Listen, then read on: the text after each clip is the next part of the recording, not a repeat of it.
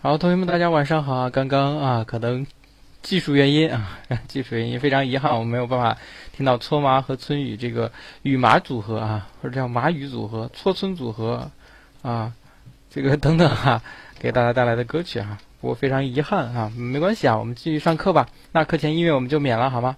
直接开始上课啊。那么在上课之前呢，请同学们扫一扫右上角的二维码啊啊，今年能不能上名校呢？就看你现在接下来的这个动作了。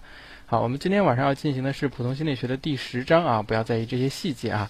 普通心理学的第十章啊，请同学们把这个有高尔基的把高尔基拿出来，没有高尔基的拿出自己的普通心理学或者是心理学导论啊，或者是问课程顾问老师要一下心理学这个咱们高尔基的电子版啊。我们准备开始上课啊。那么 首先啊，我们先要看一下整个第十章动机需要与意志啊。同学们，我们这一章分成几个部分呢？分成几个部分呢？啊，有时候有时候分成四四个部分的啊，有时候分成三个部分的都可以啊。分成四个部分呢，是按照我们高尔基上的这个知识结构简图，先是动机的概述，然后动机的理论，然后是需要，然后是意志，对吧？啊，也有同学说我直接可以分三大块嘛，动机、需要和意志，这不是先天就是三大块呢啊，也是可以的，也是可以的。只不过相对来说哈，动机这一部分更重要一些，所以我们高尔基把它给拆了一下，给拆了一下。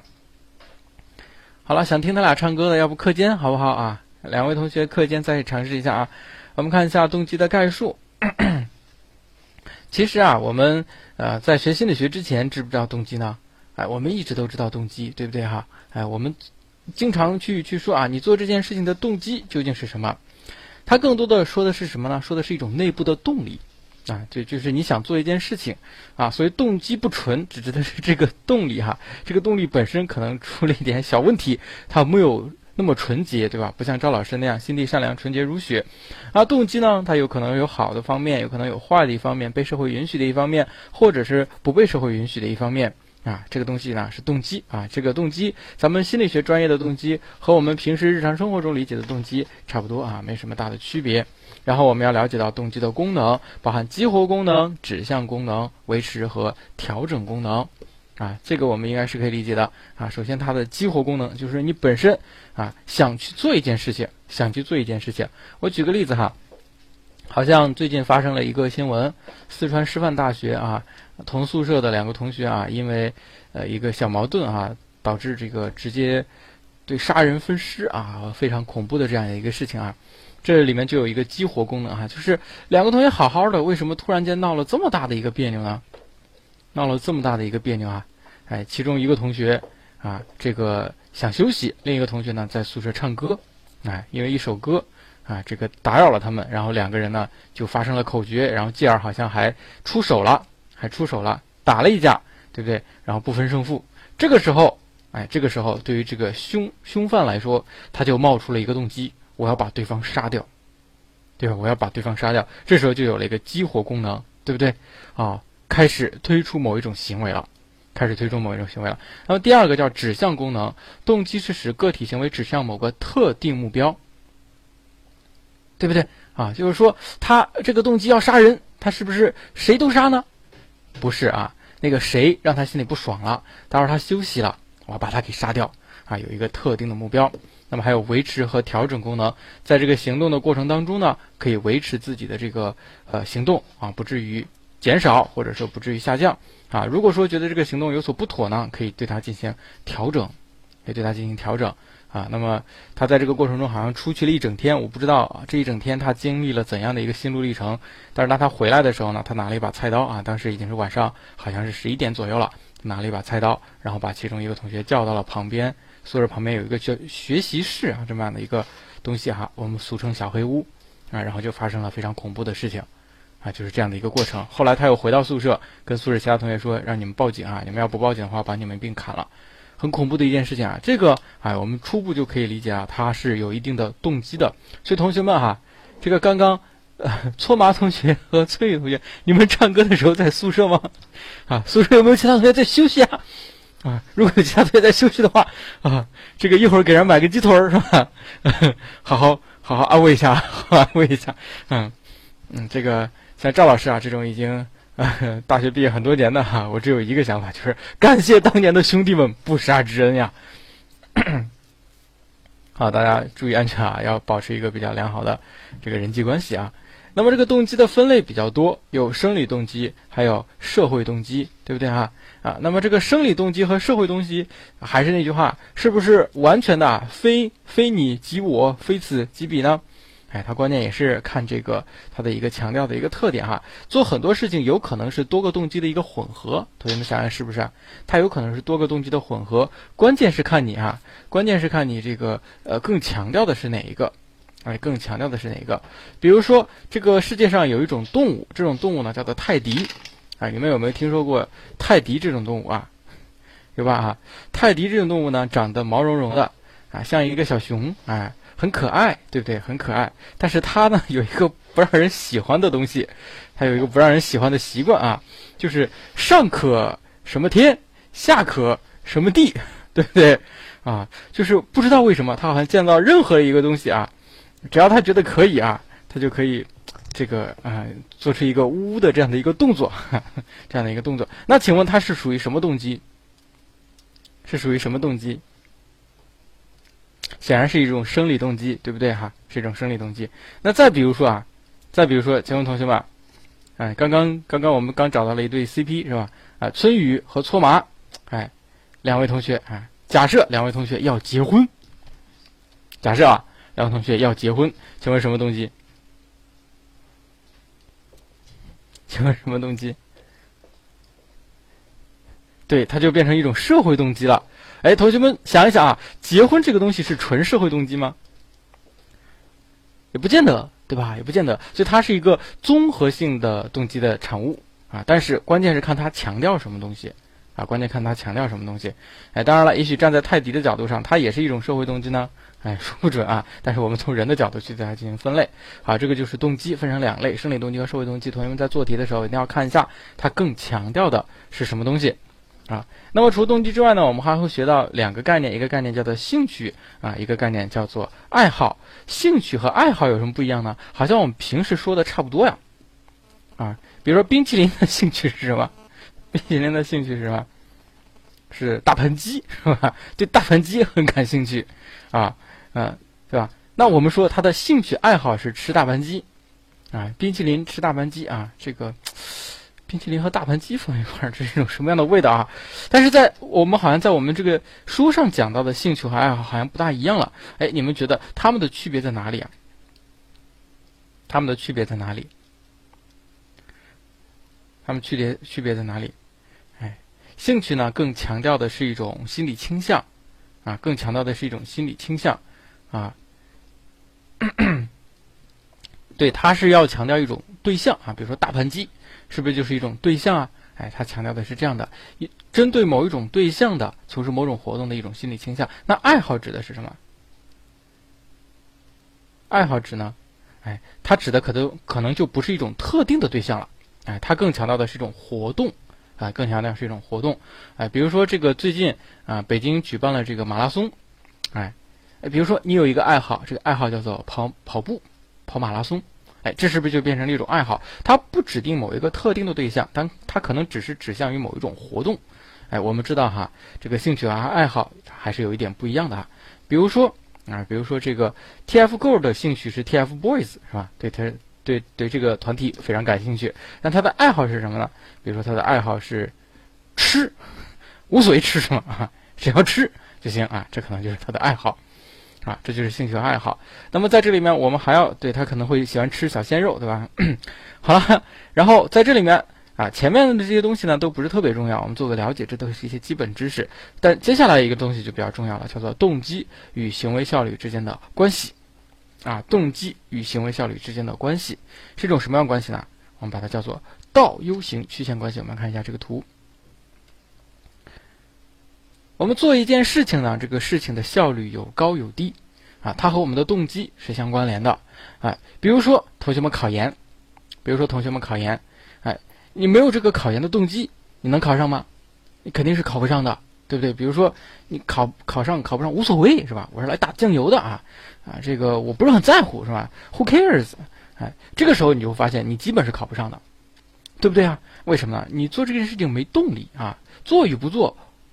无所谓，对吧？那肯定就考不上了，哎，所以说必须要有动机啊！现在你们考研动机强吗？相明确，我为什么要考？我考研的目标是什么呀？我为了这个考研，我做出什么样的努力？如果你动机比较强了，你才有可能考上，对不对？这是第一个，你要先有动机。但是，是不是这个动机越强越好呢？也不一定越强越好。同学们想一想，如果你这个考上的动机太强了，你会怎么样？你会怎么样？你会焦虑，对不对？会恐惧，会紧张，啊，会发疯，会抓狂，对啊，压力太大。反而学习效率下降，对不对？所以动机水平太低，学不好；动机水平太高，也学不好。哎，所以这就出现了一个倒 U 型曲线，也就是说，动机处于中等水平的时候，效率最高啊。这就是啊著名的耶克斯道德森定律啊，有翻译叫做什么耶基斯多德森啊等等啊，这无所谓，这都是音译的问题。但是，是不是每一个行为？每一个任务，它的这个动机和行为效率之间的关系是一样的呢？哎，也不完全一样，它要分这个任务的难度。哎，比如说，我们来看一下容易或简单的任务，啊，容易或简单的任务，啊，举个例子吧，啊，找位同学，找位同学，我看一下啊，找谁呢？啊，找一叶知秋，啊，一叶知秋。啊，一叶知秋呢，要做一件事情啊，做这个难度比较低的事情啊，做什么事情呢？做什么事情？啊，比如说拔大兵老师的腿毛。哎，你们可能很很多同学还没有听过大兵老师上课，是不是啊？大兵老师是比邻学堂一个非常优秀、非常优秀的老师，啊，但是他的外形啊有一点奇特啊，就是他的腿毛比较多，我也不知道为什么啊。好了，就做这样的一件事情，拔大兵老师的腿毛。哎，假设，假设啊，这个一叶知秋同学。啊，一叶知秋同学拔腿毛的这个动机不是很强，那他拔的肯定是慢悠悠的，无所谓，是不是？我拔一根也是拔，拔两根哈，就无所谓啊，拔两根不想拔了，对不对？这样的话效率比较低，拔的比较慢，对不对啊？哎，那假如说他的动机比较高呢？哎，我特别喜欢拔大兵老师的腿毛，大兵老师是吧？你赶紧过来啊！然后其他同学啊一拥而上，把大兵老师啊全部 把老师给他扑倒啊，对，然后呢？哎，这个准备好，准备好绳索啊，准备好绳索啊，然后把四肢全部给它拴上啊，拴牢了，哎，拴牢了，好，就这样啊，动不了了吧？哎，对，动不了了。好了，现在一叶知秋，哎，我来了，大兵老师，嘿嘿嘿，就差不多是这样的一个过程哈，动机特别的高，哎，你们想一想，他拔腿毛的速度会不会特别的快啊？会不会特别的快啊？很快。假如说他动机再高，特别高。他是不是我们基本上可以认为他拔腿毛速度会更快，然后拔的会更爽，是不是？然后拔的会更多，是不是这样的一种感觉啊？啊，为什么？为什么？哎，因为这个任务难度比较简单。同学们想想是不是这个道理啊？在比较简单的任务下呢，一般情况下动机越高，那效率自然也就越高啊。咱们说哈，倒 U 型曲线，倒 U 型曲线在任务特别简单的时候，几乎这个 U 啊走到头之后很难再降下来了。你们能理解吗？很难再降下来了啊！比如说，这个在体育运动当中一些比较简单的运动项目，像跑步、短跑、百米跑，同学们想想，百米跑是不是运动员在赛前这个越兴奋越想拿冠军，他其实一般情况下成绩越好啊？就是纯百米跑，其他什么障碍什么都没有啊，就是只只是跑啊，他越想拿冠军，他他的这个越兴奋，他最后成绩越好，甚至在你兴奋度不够的时候还会怎么样？还会怎么样？还会给你什么打兴奋剂是吧？打兴奋剂，他们他们成绩是不是更好了？对，场场外最好还有拉拉队是吧？然后比如说在鸟巢里面啊，就坐满了观众啊，那种感觉啊，全场欢呼的那种感觉啊，你特别想拿冠军，特别嗨的那种状态下，其实你的成绩会越好。对吧？那在什么情况下啊，在做简单任务的时候，啊，动机越高，然后反而效率越低呢？那可能就是过量了，比如兴奋剂打过头了啊，刚一起跑直接晕倒啊，抽搐了，然后口吐白沫了。那这种情况很少见啊，几乎是不存在的。所以任务如果超级简单的话，那几乎这个倒 U 型曲线的曲线上去就下不来了，能理解吧？啊，但是在一些比较困难或复杂的任务的时候，它就要反过来，要反过来。比如说啊，我们再找个同学，再找个同学，这个。秒大神同学啊，秒大神啊，秒大神，这个说，呃，他就是一个做细活活的一个人啊。我们给他一个任务吧。哎，刚刚那个一叶知秋刚好拔了一堆大兵的腿毛，啊，现在呢，哎，我给 给这位同学啊，给这位同学秒大神同学，给你弄一根针，对，给你弄一根针，你要把大兵老师的腿毛穿进这根针的针眼里边，穿的越多越快越好。哎，同学们，你们有没有过这个穿针眼的这个经验啊？有吧？哎，拿一根针特别细的一个针，拿那个毛线往里穿，啊，穿的这个过程中，哎，你越是想穿进去，越怎么样？是不是越穿不进去啊？哎，越不好弄，哎，所以你得小心翼翼的，啊，要心平气和的，啊，然后这个屏气呼吸的，慢慢的，对对，你得慢慢的来，不能着急，越着急越穿不进去。哎，所以这个这个秒大神同学，如果他动机水平特别低，我不想穿这个东西，老师你让我穿这个东西干嘛呀？哎，他可能一个都穿不进去，不想穿。如果他特别想穿，我也不知道为什么。啊，他一看见大兵老师的这个腿毛，他就兴奋啊！但他和这个刚刚那位同学兴奋的点不一样，那位同学兴奋的点是拔，是吧？这位同学兴奋点是穿，我也不知道为什么，他一看见大兵的腿毛就想穿进一个针眼里，哈，不明白啊，不明白，也许曾经发生过什么事情。总之呢，他特别想穿，然后就拿起一个腿毛，咵咵咵咵咵穿，你会发现啊，他一个都穿不进去，这就是什么？哎，这就说明，当你处理一个比较复杂、比较困难的任务的时候。动机的水平如果越高，反而有可能这个啊效率越低。因此呢，它就需要一个动机的最佳水平，可以理解吧？可以理解哈。所以这个随着动机呃随着这个任务困难度越难，动机的最佳水平越低。啊，比如说这个穿针眼就是一个很难很难的任务，所以这个时候呢，动机的最佳水平只要你想穿就行了。千万不要想着我要穿多快，我要穿多少，这些都不要想。只要你想穿，慢慢来，一点一点来，反而你穿的是最多的。啊，苗大神是吧？这是啥跟啥的倒用型关系呢？哎，这是动机水平和行为效率。同学们可以看我们 PPT 上的这张图，可以看出来了吗？哎，横轴代表的是动机水平，哎，最左边是低，最右边是高。纵轴代表的是行为的效率，啊，行为的效率。啊，那么动机水平低的时候，行为效率都比较低；但动机水平高的时候呢，哎，行为效率有可能高，也有可能低。它有一个最顶点，这个最顶点叫做最佳动机水平。好了，在这里面，赵老师要提问了。赵老师要提问，请问同学们，你们觉得考研是一个难度比较低的任务，还是难度比较高的任务？还是难度比较高的一个任务啊？正是因为考研是一个难度比较高的任务，所以我们动机的最佳水平是高还是低呀？动机的最佳水平是高还是低啊？所以动机的最佳水平要低一些，要低一些。哎，这里面要注意哈，同学们，我们这里面指的这个考这个这个难度哈，这个任务指的是考上，哎，指的是考上，就说考上一个研究生，尤其是考上名校的研究生是比较困难的，所以你对于考上的动机要保持的低一些。什么叫？考上的动机保持低一些呢，就是你不要天天想考上的事儿，为什么呢？你想了也没用，越想越紧张，越想越纠结，越想越越越越越焦虑，越想越恐惧，啊，明白吗？所以对于这个最终的目标，我们要保持一个低动机，保持一个低动机。但是另外一件事情，比如说学某个知识点，哎，学某个知识点。学习某一个知识点，这件事情好像就比考上这样一个复杂的工程难度要低吧？哎，我们认为学习某一个知识点，它属于难易适中的任务，对吧？难易适中的任务可以理解吧？因此，它的动机水平呢也要适中，也要适中啊，相对来说要比你考上的这个动机要高一些，要高一些，能理解吧？所以说，我们现在应该把目标集中在哪儿呢？集中在学习某个知识点，而不是考上或考不上。能理解吧？所以我们现在哈，你越想考上或考不上，你越不愿意学习，你越焦虑、越紧张、越没用，啊！因为我们要保持一个对于考上的低水平动机，但是对于学习某一个知识点或者是某一章的知识点的时候，要保持一个适当高一点的一个动机水平。比如说，我今天一定要把这一章拿下，对吧？我今天一定要把这一章拿下，哎，这个动机水平我觉得就比较好，哎，然后你就开始去学习这一章的知识，这时候呢，哎，你的这个啊效率也就会比较高，学习效率也比较高。能够理解吧？这是动机和行为效率之间的一种关系。好，那么接下来我们进入到本章的重点啊，本章重点是什么？就是理论啊，就是理论，动机的理论非常的多啊。同学们可以大体看一下，咱们高尔基上好几页都是讲动机的理论，对不对？好，那么从这一章开始，你会发现理论比上一章还要多。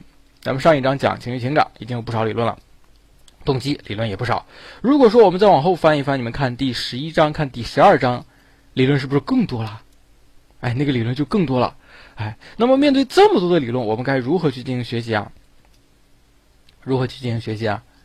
哎，信息量比较大的时候呢，同学们一定要学会列框架。列框架不一定画表格，为什么呢？因为每个理论的这个结构可能不大一样，要用列框架的形式。哎，第二个呢，就是要组块化，要组块化，要对理论进行归类。比如说我们上一章学习情绪情感，哎，整个的理论分成四大类，对不对？组块化，先记大组块，然后再往细节去去拓展，去拓展。哎，那么动机的理论呢，也是要先把它组块化。好，动机的理论一共分成几大类？一共分成几大类？一共分成两大类，非常好啊！第一大类叫做动机的动机的早期理论，第二大类叫做动机的认知理论。所以你不要看里面具体有几个理啊，理论好多呀，我学不会呀，不要这样子去想，你就知道，反正就两大类嘛，对吧？就两大类，能怎么地哈？两大类，早期理论呢有四个，认知理论有六个啊，我们知道就行了。所以加起来一共是十个理论。对吧？那早期的四个理论又有哪四个呢？哎，你看这个框架就开始有了。哎，你同学们注意，你看赵老师列框架的时候，早四任六，你们是这么列的吗？啊，很多同学要写了。哎，动机的早期理论四是吧？动机的认知理论不用写那么多啊，自己能看懂就行了，对吧？哎，简单一些。早四哪四个呢？哪四个呢？分别是本能理论，很好。然后是驱力理论，对吧？啊，驱力理论很好。然后是唤醒理论，继而是诱因理论。哎，对，你就记住这四大理论就可以了。好，那认知理论六个，哪六个？对，本能、驱力、唤醒、诱因。好，认知理论六个，分别是。哎，叫做期待价值理论啊，期待价值理论，还有归因理论，还有 第三个是自我决定理论，那么以及自我功效理论，这四个了。第五个是成就目标理论啊，以及最后一个。逆转理论，好，哎，我们就知道哦，四和六这样的一种关系啊。那么这四和六这一下子来十个理论啊，这十个理论的名字我估计都记不全，记不全怎么办？哎，记不全没关系啊，记不全没关系。我们回回头还有大批的时间去记呢。我们先记大的组块，你就记四个早期，六个认知。哎，四个早期能记住啊，最好记不住拉倒；六个认知能记住最好，记不住拉倒。哎，然后我们再从大往小一个一个去弄，好吧？好，那本能理论指的是什么呢？哎，本能理论一个基本的观点就是人的行为，你为什么会有这样的行为？你动机从哪儿来呢？你动机生来就有，啊，这就是人的本能，生来就有。哎，比如说，对于咱们比邻学堂的大部分同学来说啊，为什么我要说大部分同学呢？比如说，我一下子就看到了丸子酱。啊哈！我就看到了口香糖啊，看到了芒果，看到了大盘鸡，看到了大豆包，看到了小丸子，看到了小粽子，看到了小馒头啊！我勒个去，是吧？哎，你发现吧？哎，这就对同学们来说呢，你们有一个非常一致的行为，叫做吃，哈哈，就算吃啊！我还没念完，后面多了去了，我也纳闷了，为什么你们那么喜欢吃？哎，那么按照本能理论的观点，就是你们生来就喜欢吃。生而就喜欢吃，哎，所以你们的行为从哪儿来，都是由本能决定的。即使有些行为哈，好像看似是我们在后天逐渐养成的一些习惯呀、一些行为啊，它就是往根儿里说啊，最深层次也是来源于人的本能。比例食堂啊，是来源于人的本能。好，你了解它的一个基本理论啊，基本理论。哎，完了之后呢，哎，你要知道这个基本理论里边好像有几个不同的代表人物。啊，这几个代表人物呢，他其实每一个人他的理论体系都非常的庞杂，我们不需要把他每一个人的理论全部都给他搞清楚，哎，因此我们只需要大体的知道就行了。第一个呢就是詹姆斯，啊，詹姆斯，我们知道詹姆斯，詹姆斯是什么的代表人物呀？詹姆斯是什么的代表人物？哎，是机能主义的代表人物，对不对？但是呢，哎，他在一定程度上呢，认为人的行为呢，来自于人的本能啊，来自于人的本能。但是他稍稍有一些区别呢，就是说，他把人的本能分成了两类，一类叫做动物本能，一类叫做社会本能啊，动物本能和社会本能。哎，那么这是詹姆斯知道啊，他把本能分成两类，动物本能和社会本能啊。那么第二个比较著名了，叫做麦独孤，啊，你看他这个名字哈。这个中国人起名哈起的非常有意思，叫卖独孤啊，独孤求败哈这样的一种感觉啊。那么这个卖独孤呢，后面有个小括弧，说的很好，说叫本能论最著名的鼓吹者啊，最著名的鼓吹者啊。为什么他是最著名的鼓吹者？他对人的本能有非常深入的研究，而且找到了人的十八种基本本能，哎，人的十八种基本本能啊。那么这十八种本能哎相互组合，构成了人的所有的行为。啊，构成了人的所有的行为，这是关于卖独孤啊。那么卖独孤他的本能论呢也是非常复杂啊。同学们需要掌握呢，最多也就是我们高尔基上的一些内容。比如说，他首先他的本能理论非常的系统，啊，非常的系统，而且分了十八种基本本能，而且他认为本能具有什么能量啊、行为啊、目标指向三个成分，而且不仅仅是某一个人，甚至整个啊这个人类群体，包括一整个民族，他的这个行为也是由本能而逐渐发展出来的啊，等等等等。啊，我们了解到这里面就可以了，哎，了解这些就行了。那么同学们，哈，像里面一些这这些里面，刚刚我讲到的这个几个细点啊，你可能记不住，记不住拉倒啊，你各总结一个词，你先写到你们的框架图上啊，啊，反复的去回忆就好了啊。今天回忆不出来算了啊，下下一轮我们还可以接着回忆啊。我们要用这样的一种学习方法啊。那么第三个呢，叫做洛伦茨。洛伦茨对于本能理论研究最著名的就是他养了一群小鹅，啊，一群小鹅，然后呢，哎，他从这个小鹅出生开始，出生开始就开始养着它们，对，鹅。出生就开始养着它们，啊，然后这群小鹅呢，哎，就把洛伦茨当成了自己的妈妈，啊，也可能是爸爸，我不知道，不知道小鹅是怎么想的，然后天天排着队跟着他。哎，天天排着队跟着他，这个在 生物学里面非常著名的一个现象叫做印刻，哎，叫印刻，也叫印随，这在禽类里面是非常常见的。那为什么这群小鹅会跟着洛伦茨呢？就是他在生下来之后见到的第一个活动的对象，或者说生下来之后见到的比较长时间活动的一个对象，他会把它认为是自己，哎，就是，就是类似于自己的亲人。啊，给自己提供食物，或者是给自己提供安全的这样的一个东西，安全的这样一个东西。同学们想一想，为什么是这个样子的？为什么是这个样子的？他为什么啊？说除了自己的妈妈之外，他居然也能把别人当成妈妈？你们想过没有？为什么呀？因为哈，在鸟类的世界当中，鸟类的世界当中，不见得这个他破壳而出见到的就一定是自己的妈妈。这个第一眼见到的，经常不是自己的妈妈。你们能理解吗？啊，比如说这个蛋呢要孵，这个卵要孵孵化，要孵化很长的一段时间。那么它破壳的时候呢，有可能它的妈妈已经不在了。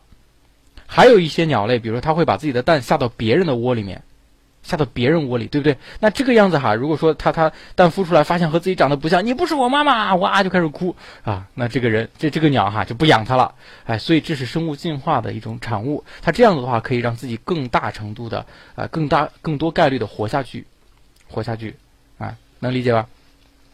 啊，这是洛伦茨的小鹅啊。那么他发现了这个印刻现象。张老师在小时候呢养过一只小鸭子哈，我也呃就是对这个印刻现象印象比较深刻啊。真的，我养过一只小鸭子。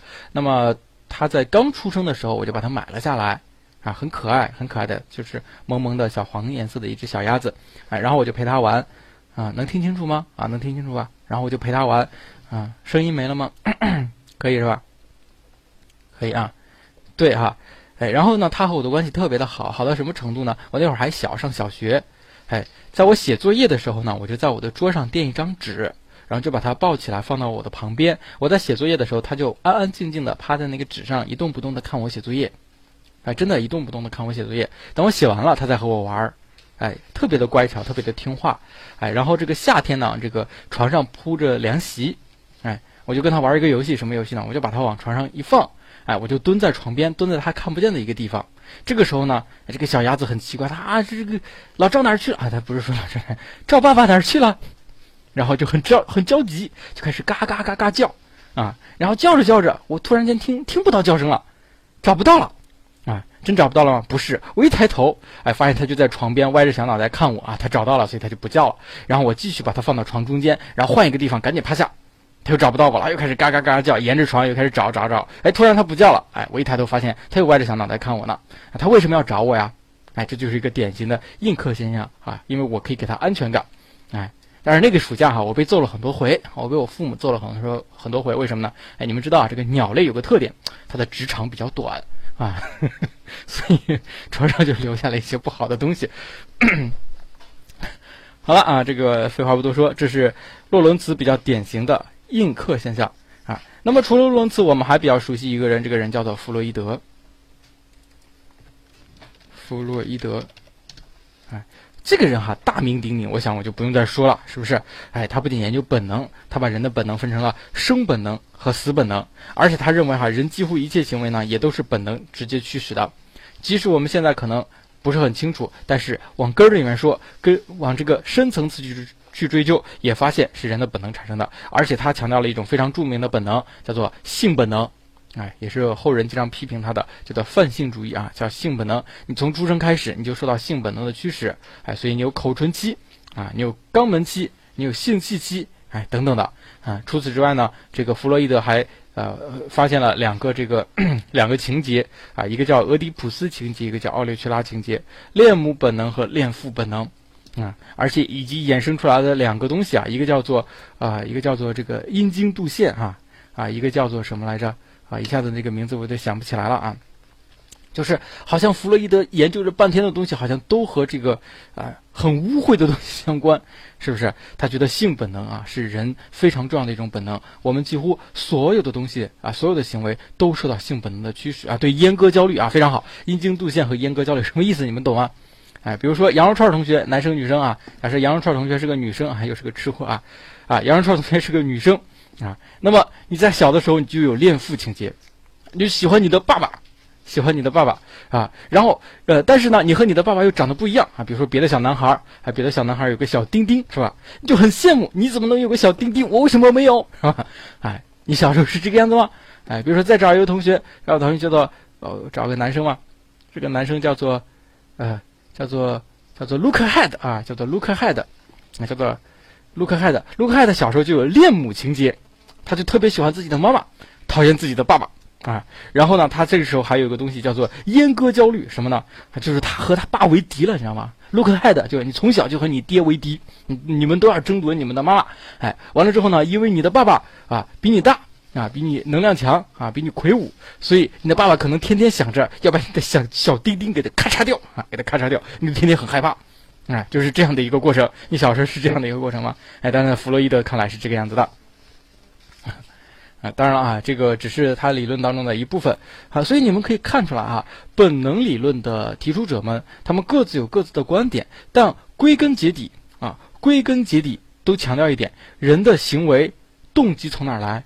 从本能当中来啊。我们了解这样的四位心理学家以及他们的一个基本观点即可，不要深究啊。那么接下来呢，我们讲一下驱力理论。驱力理论首先要强调一个概念，这个概念是由伍德沃斯提出来的。哎，叫做趋力的概念。什么叫趋力呢？趋力就是一种紧张状态，哎，就是一种紧张状态。啊，我举个例子啊，比如说，瞧阿离同学，阿离，嗯，阿离，这个阿离同学，你在产生一个行为，我想想产生个什么行为啊？比如说，啊，啊，比如说你急着上厕所啊，也算是一个行为吧，就是你想上厕所。嗯，同学们，举的这些例子啊，都是你，哎，好，你想上厕所，那么伍德沃斯是怎么解释呢？哎，这个时候呢，哎，你的体内会产生一种紧张状态，你不紧张的时候是不想去的，哎，有一种紧张状态，这个紧张状态会驱使着你赶紧找到一个厕所，赶紧找到一个厕所，哎，这就是驱力，哎，然后我们行为的目标是为了什么？是为了把这个紧张状态给它消除掉，对吧？你找到了厕所，然后你的紧张状态就消除了。这个时候呢，你的机体恢复了平衡，你是不是就很爽啊？哎，是不是就很爽？所以人为什么会产生各种行为呢？就是因为有一种紧张状态啊，就是一种紧张状态啊。那我们为什么要有这种行为？就是想把这个紧张状态给它消除掉，从而恢复机体的平衡。那么这个这个东西就是趋利的概念啊，它就是这样的一种机制，就是一种趋利的概念。那么另外一个心理学家叫赫尔，赫尔在这个概念的基础上就提出了他的趋利减少理论。啊，就提出了趋利减少理论，并且总结出来了一个非常著名的公式，叫做 P 等于 D 乘以 H 减 I 啊，P 等于 D 乘以 H 减 I。那么同学们要知道赫尔的这个公式，同时还要知道每个公式字母所代表的含义啊。你们不看书的情况下能知道它们的含义？P 代表什么？P 代表什么？P 代表行为潜能啊，就是你在多大程度上可能会做这件事情啊。那 D 呢？D 呢代表的就是驱力啊，就是驱力有多强啊，这个紧张状态有多强啊。H 呢代表的是习惯啊，习惯也是非常重要的。最后一个是爱，爱呢代表的是意志啊爱代表的是意志。我再举个例子吧，比如说纯良同学啊，纯良同学男生女生，找个男生吧，谁是男生？举个例子是男的是吧？好，就举个例子吧。啊，好，举个例子，同学初恋啊，你呢啊，现在呢要产生一个行为啊，产生什么行为？比如说你要追一个呃女神啊，你追谁？追谁？举个例子，你想追谁？追抹茶好啊。举个例子，同学要追抹茶啊，抹茶老师啊，准备好啊，举例子要来追你了。好，我们现在要判断一下他追抹茶的这个行为潜能 P 到底有多大。要受到几个因素的影响，那么第一就是 D，它的驱力有多大？它的驱力有多大？就是他要找对象的这个紧张状态有多么的难以让他忍受啊！比如说，这个举个例子，同学已经长时间处于一个单身状态了啊，这个狗粮都吃了好几吨了，对不对啊？而且天天看别人秀恩爱，是不是很不爽啊？驱力很强，驱力很强，哎，但是他光有驱力就行了吗？啊不一定是吧？你光有驱力就去追了吗？还受到其他因素影响。第二个因素就叫做习惯强度，啊，就是他他追妹子的这个习惯有多强。那么有些人呢，哎，他从小就不善于和别人交际，所以他几乎从来没谈过恋爱，几乎他从来没有谈过恋爱。比如说举个例子，同学从小就是单身狗，对吧？早就习惯了，那么他的驱力是不是就没那么强？你想想是。但对于有些人来说，比如说七爷，七爷同学从小就是个花花公子。啊，从小就是花花公子啊，这个每个月都得追一个女朋友，啊，差不多是这样的一个过程，所以他就习惯了。这时候他看到抹茶，咦，小姑娘长得不错啊，哎，我想追追你，是吧？而且他每个月都追一回，所以他这次肯定也也也更容易去追他。而对于这个举个例子同学，他从来没有追过，他没这个习惯，是吧？啊，你让他说去给抹茶啊，这个买个苹果是吧？买杯酸奶是吧？买个鸡腿儿啊，等等的。他没这个习惯，他不知道该怎么做，哎，所以这个时候呢，他可能你看 D 要乘以 H，习惯强度比较低啊，这时候他的行为潜能就可能没那么大。那么还有第第三个啊，还有第三个买个抹茶，还有第三个，第三个什么？就是意志，还受到一些其他方面的一些意志。比如说，举个例子，同学现在要干嘛？现在要考研，哎，你要是平时你说追就追了，现在这个节骨眼上有个因素要抑制着他，你得好好学习。你不好好学习是吧？你考不上研究生，考不上研究生找不到好工作，找不到好工作挣不了钱，挣不了钱买不起房，买不起房买不起车是吧？你房车都没有，你拿什么东西追抹茶啊？你要想追上抹茶，你们要知道哈，抹茶老师每天都在这个都在一间四百万的豪宅里面办公，你们知道吗？啊，在一个四百万的豪宅里办公，你拿什么追追追求人家啊？啊，比利时难道？办公室啊，是四百万的豪宅，我告诉你啊，这还是只是其中的一间，我们还有一间二百万的豪宅呢啊。所以这个时候就有意志了，所以想了想，我还是好好考研吧。所以他最后得出个结论，不追了。所以即使驱力很大，比如说即使驱力很大啊，他特别特别喜欢抹茶，但是依然最后采取了一个策略，不追。为什么呢？就是因为习惯强度比较低，意志的水平比较高，能够理解吧？这就是。啊，著名的驱力理论啊，那么我们既然讲到了驱力理论呢，啊，我们不得不讲另外一个理论啊，另外一个理论叫做诱因理论啊。我们先讲诱因理论，为什么呢？啊，就是赫尔呃，不是赫尔呢，他有一个学生，啊，这个学生呢叫做斯彭斯啊，叫斯彭斯，他就觉得老师你这个公式不对，为什么呢？他说老师你看啊，你看有一个 P，这是行为潜能，我觉得可以理解，有个驱力 D，我觉得也可以理解啊。你你有多大程程度想找个女朋友，对吧？还有个行为呃这个习惯啊，习惯强度 H，我觉得也对。但是你好像忽略了一个东西，忽略什么？你忽略了抹茶，对不对？啊，假设是抹茶老师，这这这个举个例子，同学就想追。那要是换一个人呢？比如换成凤姐，啊，换成凤姐，啊，这个举个例子，同学会有一个什么样的反应？有一个什么反应？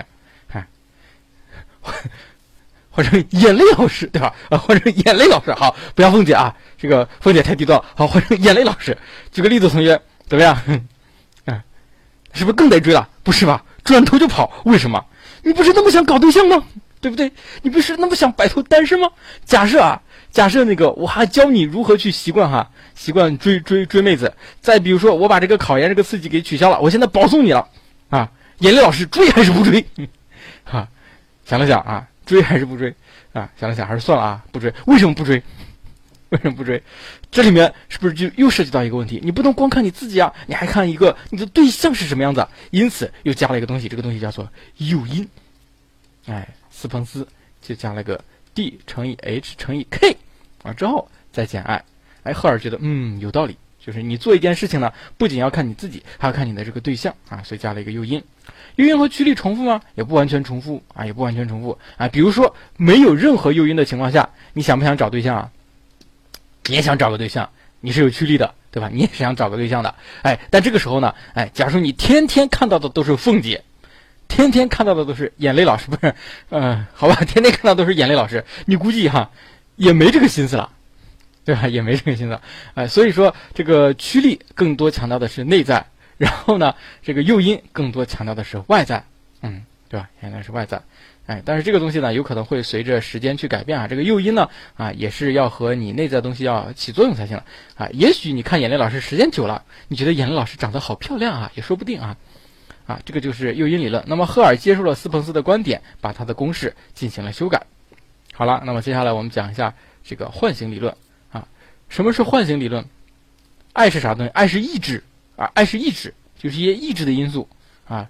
比如说你要考研，对吧？这就是一个意志因素。你现在不能搞对象，是吧？这是个意志因素。再比如说还有一些其他的意志因素啊，比如说这个我把你关起来了，对吧？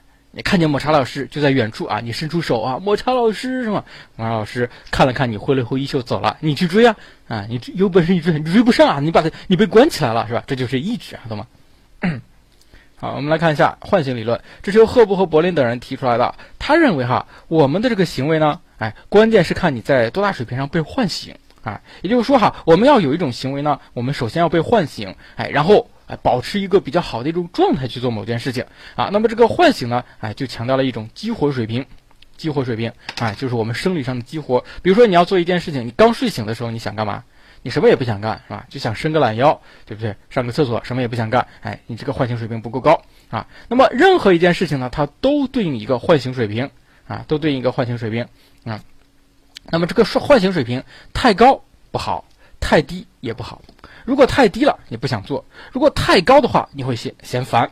比如说啊，我举个例子，啊，举个例子，啊，假设这个幼儿园老师，啊，幼儿园老师，啊，这个幼儿园老师，他在在和学生啊，在和小朋友们交往的过程中呢，哎，他会发现一个问题，就这个小朋友特别的闹，特别闹哈。咱比比邻学堂附近哈，不知道为什么，从去年开始搬来了一个幼儿园。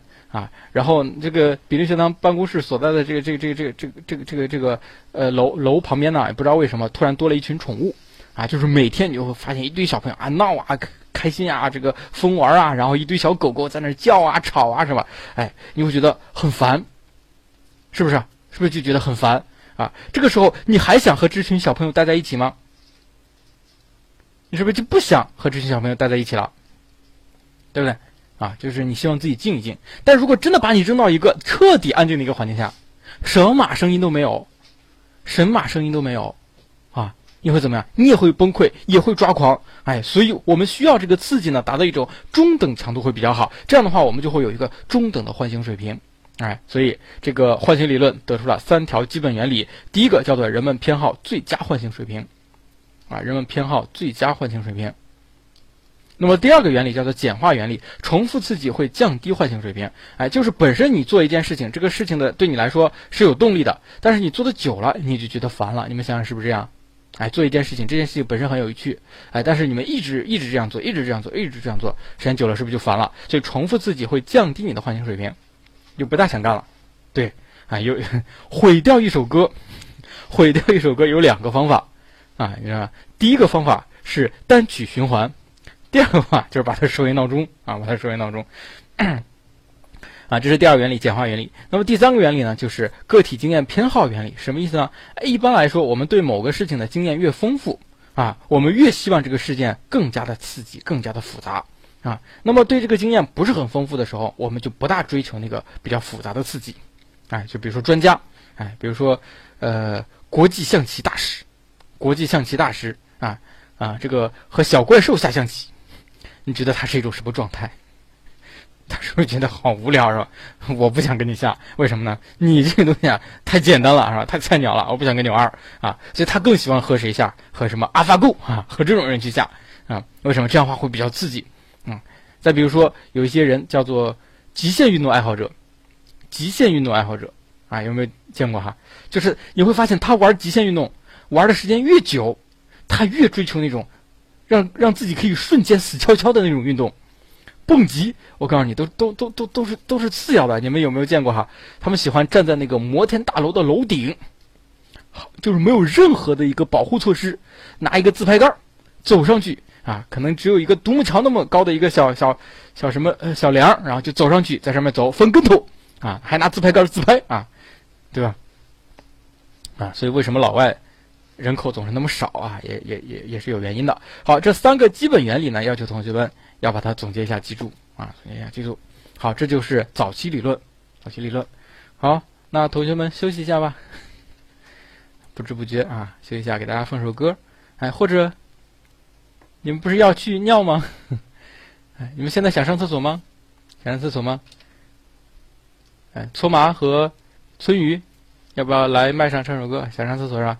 想上厕所先别着急，好不好？你先听我唱首歌，唱完了你们再看看想不想去，好吧？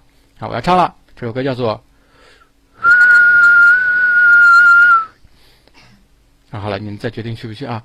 好，这个 搓麻和村鱼，要不要来上麦啊？你要不上麦的话，我就放音乐了啊，给大家带来一首歌曲啊，最近比较火的一部韩剧啊，叫做《太阳的》。后裔。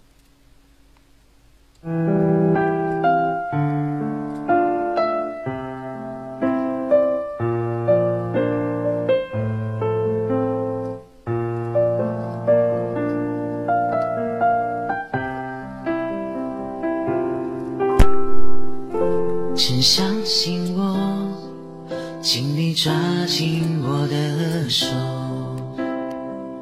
不管有多坎坷我一定陪你左右，牵挂的心总是随着风颤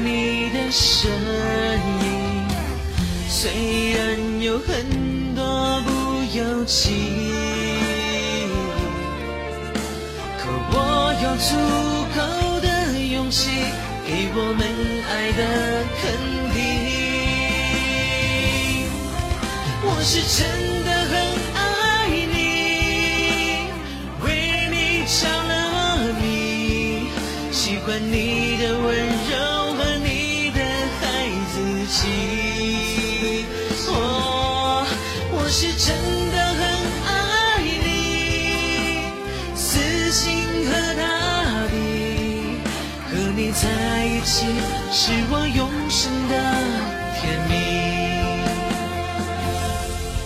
和你在一起是我永生的甜蜜。萨那嘿哟。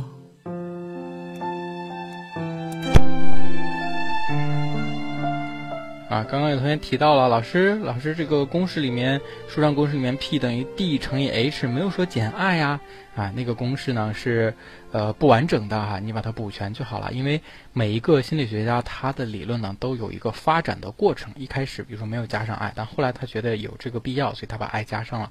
我们记那个最完整的公式就可以了。总是在一刹那好，一首来自崔玉明的《爱如指尖沙》。那种变化让人无奈，让人害怕。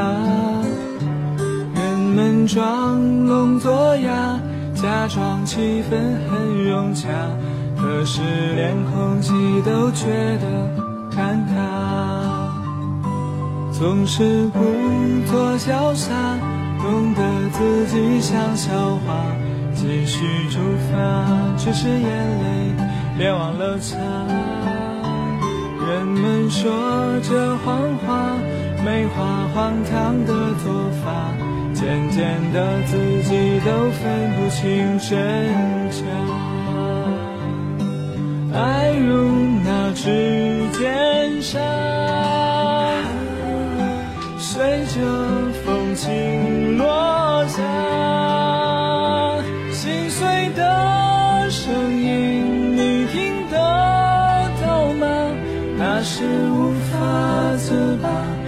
还是自我惩罚？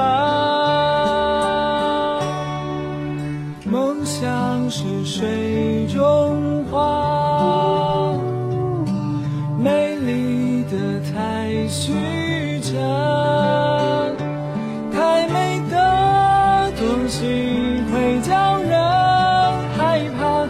那些风吹雨打，只是生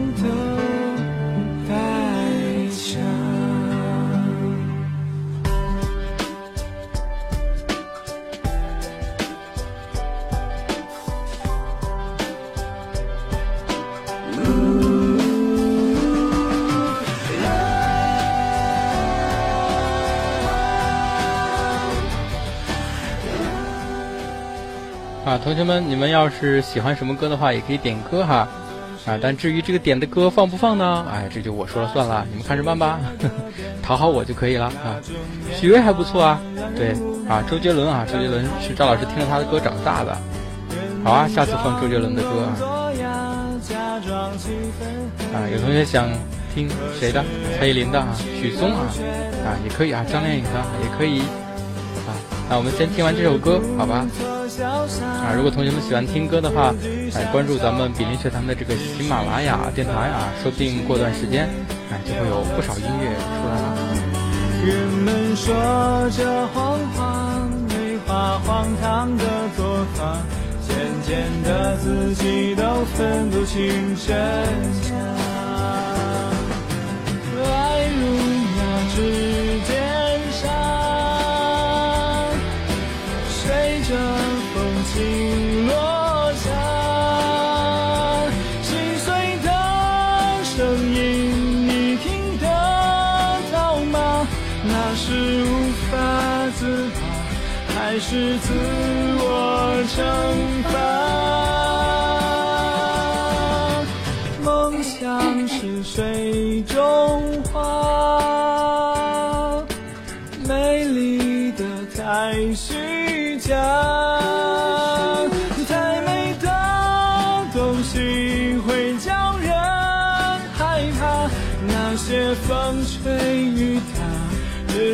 是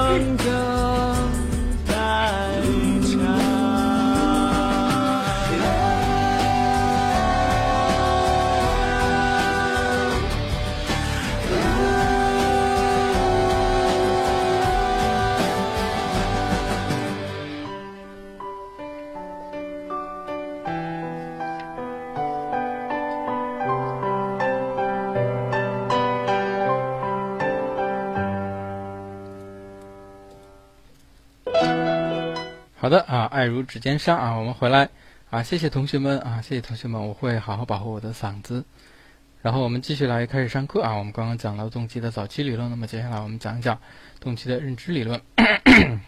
抹茶老师，口水这东西那么脏，为什么要让我喝呢？啊，不要报复我。好，我们来看动机的认知理论。啊，动机认知理论啊，一共有六个哈。首先呢是期待价值理论啊。那么我们关键是要找到这几个理论，这几个理论它们当中的一些核心词、关键词，啊。那么期待价值理论更重要强调的是什么？强调的是一种期待啊，就是说我们要做一件什么事情啊，其实期待本身就可以产生一种动机，对，就是对这种结果的期待啊。同学们有没有做过这种完全无目的的行为？几乎很少吧。我们要做一件事情，没有任何的目的，完全无目的，啊，几乎是没有的啊。你要是真有，比如说我无无目的的在街上闲逛，你无目的吗？你是有目的的啊，你的目的是，比如说是这个呃打发时间啊，比如说是锻炼身体，比如说散心，对，这也是有目的的。哎，总之呢，你要做一件事情，那么就对这个事情本身的结果有一种期待。那么这也就是在告诉我们，平时我们要做一件事情的时候呢，哎，要增强自己的动机该怎么办呢？哎，我们找到对于结果的期待。哎，同学们，比如说你们要学习了，假设不大想学，动机不强，有一种很重要的原因，这么多的知识，我学到猴年马月去啊，那怎么办？不要光想那个最终的结果，找一个短期结果怎么办？定一个计划，定一个目标。哎，你会发现，好像你动机就足以起来。比如说，我今天定的目标，把这个第十章动机需要和意志这一章框架图全部列出来，这是不是就是个目标？当我们有了这个目标的时候，你会发现我的动机就出来了，是不是动机就出来了？哎，所以说定目标，然后去完成这个目标，一直盯着这个短期的目标，哎，能够帮助你提升你的动机。是不是这个样子？哎，对，要定学会定短期计划啊！你不要光想那个最终结果啊，学会定短期计划啊。那么这个是托尔曼的期待价值理论啊，期待价值理论啊。那么接下来是归因理论，哎，归因理论呢相对来说比较多啊。咱们在高尔基上只介绍了两个，一个叫罗特的控制点理论，一个叫做海德这个海德的归因理论，还有一个是韦纳的归因理论。哎，但同学们，这些归因理论全吗？其实是不全的啊。这些归因理论还有一些在哪儿呢？知道在哪儿吗？在社会心理学，哎，在社会心理学，那么社会心理学里面还有几大归因理论，我们要把它归结起来，一起去进行学习，一起去进行学习。即虽然我们考的是普心，但是我建议同学们把所有的归因理论全部都找到，我们把它放到一起啊。那么这个在社会心理学里面还会给大家讲到哈，我这里面就不再赘述了啊，不再赘述了。其实严格来说，这也是本身就是社会心理学的一个比较重要的一个知识点。好，我们直接看这个自我决定理论。那什么是自我决定理论呢？哎，是由德西等人提出来的。哎，他认为哈，我们做一件事情，关键要看它是不是自我决定的。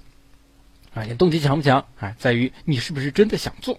比如说考研，咱们考研是我们自己决定的呢，还是父母逼着我们去考的？如果是父母逼着我们去考的，哎，那我们的这个考研的动机好像就没那么强。同学们想想，对吧？哎，得是我们自己做出的决定。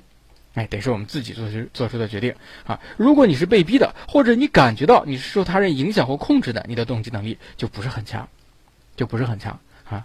父母逼着我自己决定的啊，父母逼你做决定啊，这个是没问题的。但父母没替你做决定，对不对啊？你的动机是会不一样的啊。那再举个例子啊，你比如说赵老师啊，你们知道赵老师是文科生啊，我跟你们大部分同学一样是文科生，哎，但是我理科呢并不差，哎，赵老师的父亲呢也是一名老师，哎，你知道他是什么老师吗？他是一名物理老师啊，我爸。啊，我我亲爹是个物理老师啊。他之所以当物理老师，是因为他高考的时候答卷子的时候没答好。哎，他答卷子的时候呢，这个物理和化学在同一张卷上，一个是正面，一个是反面啊。他是粉碎四人帮之后啊，恢复高考之后的第一届。他高考的时候就去写这个物理题，写完之后他就开始坐那儿休息啊。他不知道反面有化学题，他其实化学学得更好。他不知道反面有化学题，最后等到快交卷的时候才发现，然后潦潦草草写几道题交了啊。正是因为他物理成绩考得比较好，所以阴差阳错他当了物理老师。他其实本身更喜欢化学，所以数理化对他来说是小意思、小就 so easy 的一件事情。但是不知道为什么他这个熊孩子呢不是很争气。不是很争气啊！虽然物理也还好，你们知道哈，这个赵老师在高中一年级啊分文理科的时候，已经分完了啊。这最后我选的是文，因为分完之后啊，因为物理、化学高中会考还是要考的，所以我们继续学物理啊。分完之后的第一次期中考试，我的物理成绩是满分一百分，全校第一，就是一个文科生啊，物理成绩居然成了全校第一啊！也不知道这个文科生是怎么想的，哎，嗯，对，就是这样的一个事情啊，所以。我的父母很难理解我为什么要选文科，所以他们就逼着我选理科。你们知道吗？那会儿要填文理，我就填了个文啊。后来我班主任把这事儿告诉我爸妈，我爸妈就把我关到小黑屋里面，跟我谈了一整个下午，说你要改成理，我就不，啊，我就不，我就喜欢学文，我就喜欢学文。他们问问我一句话，你到底为什么选择文？我说了一句话，把他们惊呆了。他说我选的既不是文，也不是理，我选的是一种生活方式。把他们惊呆了，他们完全不理解这孩子脑子里面是不是进水了啊！但是无论怎么样，我没有改，所以呢，后来我就很开心的去学了文科，知道吗？很开心的去学了文科，而且我的动机特别的强，哎，为什么呢？就是因为这是我自我决定的 啊，这是自我决定的啊。那么当你们哈在决定一件事物的时候，如果是自己决定的，你的动机能力就会比较强一些。那么除此之外呢？哎，这个自我决定还要研究一个东西，叫做内部动机还是外部动机啊？内部动机还是外部动机？如果一个行为是源自于内部动机，比如说你为什么要选择心理学呢？是因为你特别的喜欢它，你特别的感兴趣，那么你的动机就比较足。你为什么要学习心理学呢？哎，是因为你学完心理学之后，哎，比如说你能赚钱，哎，你能赚钱，哎，比如说你的男朋友或女朋友是学心理学的，哎，我能和他在一起。啊，等等的，这个时候呢，你的动机就有可能不大足，就有可能不大足啊。我们常见的一些现象，比如说，哎，你这个在学习啊，这个小的时候有没有过啊？父母说你这次要是考一百分，考这个呃这个全班第一啊，我就给你买什么什么东西啊。你们小时候有没有听说过父母或者是周围的父母有这样子去激励自己孩子的？你们就会发现一个问题，他以后很难再考一百分，很难再喜欢上学习了。为什么呢？因为他的动机已经由内部转移到了外部。当他由内部转移到外部时候，一旦外部的这个条件没有了，不成熟了，或者说它不至于不足以刺激到你了，你就不想学了，你就不想学了，哎，所以说更要强调内部动机啊，内部动机。所以外部动机在短时间内可以可以可能是有效的，比如说啊，你爸跟你说了，说这次你要考一百分，嗯，我给你买给你买什么东西？比如说给你给同学们呃这个买什么？买新衣服啊，对，买新衣服。啊，买一件花裙子啊，很很很漂亮的一个裙子，公主裙啊，很开心是吧？哎，等你下次的时候，他再说再给你买一件公主裙，你还买吗？你不要了，对吧？你上次你都给我了是吧？这次不行啊，你给我买买什么东西啊？买买鞋子是吧？买鞋子那也不能买买普通的鞋子是吧？买个什么鞋子？买个。水晶鞋啊，好买阿迪啊，阿迪才到哪儿啊？那再下次呢？啊，给我买个 LV 的包包啊啊，LV 的包包。再下次呢？啊，买包不行了，对，买迪奥的香水对不对啊？买什么？买世界名表是吧？买个跑车啊？你要买不起，买不起，老子不学了啊，对不对？所以哈，我们要强调内部动机。因此，同学们哈，你们在这个学习的过程中，也要强调学习给你们产生的内部动机。将来教育小孩子也是同样的道理，啊，那么德西的这个理论呢，包含的差不多就是这样几点：第一是强调自己的这个自我决定行为和非自我决定行为的分类；第二是强调内部动机和外部动机产生的这个影响啊。那么除此之外呢，哎，咱们书上也给出了其他的几个小点。那么这几个小点啊，比如说这个啊，满足胜任感、自主性和归属感三种基本的心理需要啊，有这样三种基本的心理需要等等的，同学们把这几个小点总结成几个关键词就可以了。啊，那么接下来我要重点讲一下班杜拉的自我功效理论，而这个班杜拉的自我功效理论是经常考到的一个理论，为什么呢？因为班杜拉非常有名啊，他的这个理论也非常有名，它是心理学的一个专有名词，叫做自我效能感啊。那么这个理论呢，它是一个递进的理论，你们听我讲啊，你听我讲。首先啊，班杜拉他认为啊，我们要做一件事情，要产生一个行为呢，我们首先要看它的结果。对不对？否则你这个行为一点结果都没有，你是不会做的。哎，你对结果形成那种期待，所以期待是行为的先行因素。期待本身就是一种强化。班多拉他是一个行为主义者啊，他既是行为主义者，又是认知啊，又是社会学习理论啊，但是他也是偏向行为主义，他也强调强化。所以期待本身就是一种强化啊，就是说我们为什么要做一种事情呢？因为有一个强化因素叫做期待。然后继而他又分了这个期待呢，分两种，一种叫结果期待，一种叫效果期待。什么是结果期待呢？就这个结果本身好不好？比如说，我想考北京大学，中国最牛的院校，是吧？这个结果好不好呀？这个结果很好啊！你要是考上北大，那牛的啊不要不要的，是不是？但是光有这个结果期待，你就去考了吗？不是，你还要考虑另外一个因素，叫做效果期待啊。什么是效果期待呢？就是说我能否有能力去完成，对不对？如果我发现结果也很好，我也有能力去完成，那么我就去做。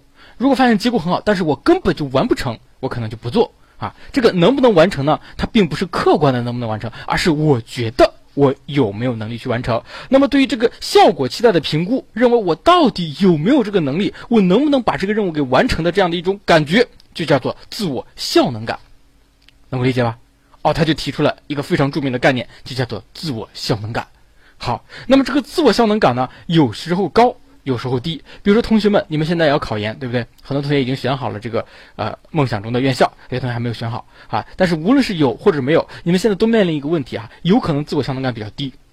即使我想好了，我要考北京师范大学，但是赵老师，我是跨专业，我是三本，对吧？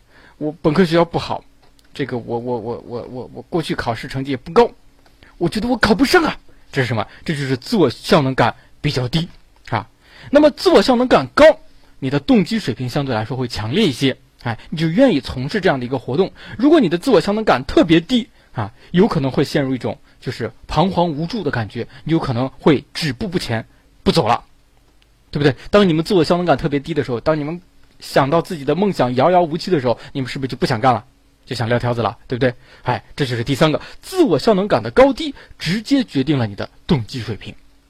哎，你们看啊，班杜拉这个逻辑啊，哎，首先是这个期待是一种对一种行为的强化，期待分两种，结果和效果。对于效果期待的这种推断，就是自我效能感，而自我效能感的高低决定了你的动机水平。好，现在问题来了，我的自我效能感比较低，我该怎么办？我该怎么办？对吧？你你们假假设已经选好了院校，但自我效能感比较低，你得提高你的自我效能感。那怎么提高呢？班杜拉认为，提高自我效能感有四种途径，同学们要学习一下啊。当你自我效能感比较低的时候，你要看一看这四种途径。第一种途径叫做个体经验，个体经验，我过去有没有过成功的经验？你搜寻一下，你搜寻一下。哎，为什么那些九八五、二幺幺院校的考生，他们觉得我考研肯定能考上？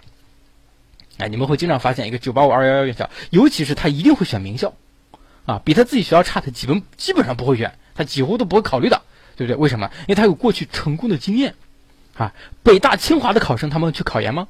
他们很少去考研，即使去考研，他们也觉得我必然能考上。哎，看一下个体有没有成功经验，这种直接的经验，用直接的经验，是吧？你成功过，你才可能会有这样的经验，你自我效能感就提高。你从来没成功过，你自我效能感就比较低了。但还有第二个。直接经验没有，叫替代经验。替代经验，哎，你们会发现一个非常有趣的现象，什么现象？你周围有学长学姐，假设去年考研考上了某个学校，你今年好几个同学都要去考那个学校，有没有发现？哎，就是你去年有一个成功学长学姐考考上个什么学校，哎，你们这届好几个都想去，为什么？这叫替代经验。你觉得你有也有可能考上这个学校，你的自我效能感就上来了啊。去年你们你们学校假设有三个学姐都考上了北师大。啊，今年可能会有三十个人都要去考北师大啊，其他学校不考虑，为什么？他们能考上北师大，我觉得我也行。